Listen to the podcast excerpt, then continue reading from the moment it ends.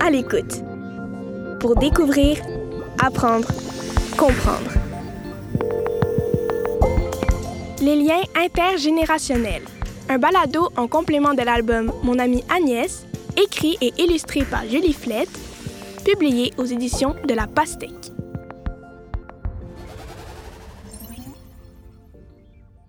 Les liens intergénérationnels. Dans les milieux autochtones, on utilise l'expression à toutes mes relations pour signifier que nous sommes tous reliés, de la terre aux plantes aux animaux. C'est une façon de ne pas oublier tous ceux avec qui on est connecté sur la planète, d'une manière ou d'une autre.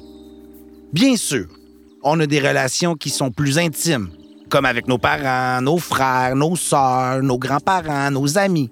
Mais certaines relations sont plus éloignées de nous. Je pense à nos voisins, nos enseignants, nos médecins, nos vedettes et aux personnes qui habitent la même planète que nous autres. D'autres relations se transforment à travers le temps qui passe. Et de la même façon, notre rôle dans la société et notre relation au monde se transforment de notre naissance à la fin de notre vie. Quand on est un enfant, on nous dit que notre travail, c'est d'apprendre et de jouer pour grandir. Comme une petite chenille qui a pour travail de manger le plus de feuilles possible pour devenir grosse et dodue. Ensuite, on devient un adolescent en pleine métamorphose. On commence à avoir de nouvelles responsabilités et on nous permet même de prendre plus de risques que lorsqu'on était enfant. L'adolescence, c'est comme la chenille qui s'entortille dans un cocon pour vivre une transformation importante. Elle n'est plus une petite chenille fragile, mais pas encore un papillon qui peut voler de ses propres ailes. Ensuite, vient la dernière transformation de la chenille qui sort de son cocon et devient un papillon, libre d'aller où bon lui semble. On pense souvent qu'à partir de ce moment-là, le papillon a fini sa transformation. Après tout, il est adulte désormais et rien ne changera plus. Mais on se trompe. Nos rôles continuent de changer à mesure que la vie avance. On rajoute parfois au rôle d'adulte celui de parent, d'oncle ou de tante, de grands-parents, certains par hasard, d'autres par choix. Quand le papillon sort de son cocon, il porte en lui les expériences des papillons nés bien avant lui. Des papillons qui ont eu l'expérience d'explorer le monde et d'en connaître les dangers. L'ensemble de ces expériences, c'est ce qui donne aux papillons leur instinct. C'est ce qui les guide tout au long de leur vie, comme les monarques qui ont tracé génération après génération leur longue migration annuelle sans carte ni boussole. Bien sûr que nous ne sommes pas des papillons. Pour transmettre le savoir des aînés aux plus jeunes, on compte sur d'autres formes de transmission intergénérationnelle. Une génération, ça veut dire entre 20 et 30 ans de vie humaine. Pourquoi? Parce que c'est le temps nécessaire à un humain pour grandir et avoir des enfants qui formeront à leur tour une nouvelle génération. De nos ancêtres à aujourd'hui, nous nous sommes racontés des histoires, nous avons chanté des chansons, écrit des livres, enregistré des vidéos pour partager les messages du passé, pour se rappeler ce qu'il y a de beau, de bon, mais aussi de dangereux. Dans les cultures autochtones, le rôle de l'aîné, la personne âgée qui transmet tout son savoir, est très important. Être un aîné ou une aînée, c'est un titre plein de valeur. Par exemple, dans les cultures autochtones, les aînés sont écoutés et respectés. Ils mangent souvent en premier lors des festins et leur présence est importante lorsque de grandes décisions sont prises pour la communauté. Les aînés nous aident à avoir une bonne vie et ils nous donnent des solutions que nous ne perdons pas de temps à chercher.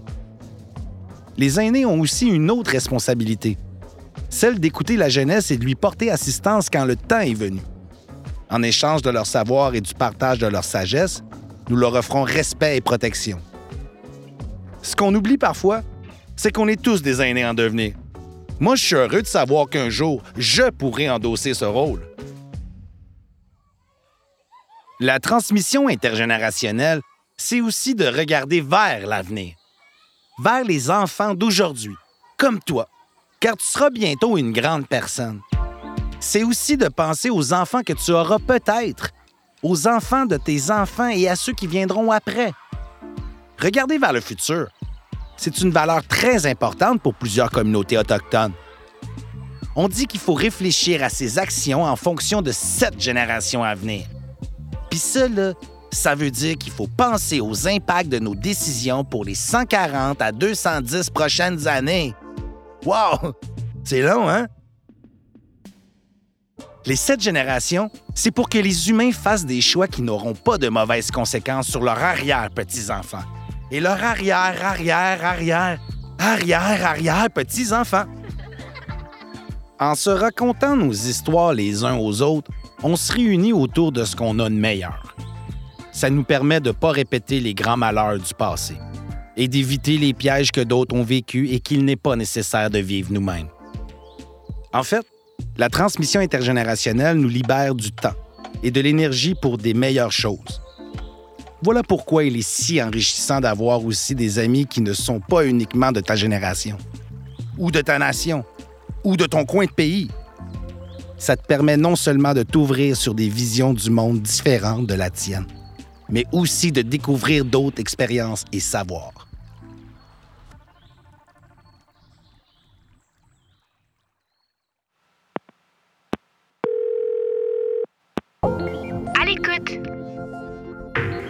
L'écoute.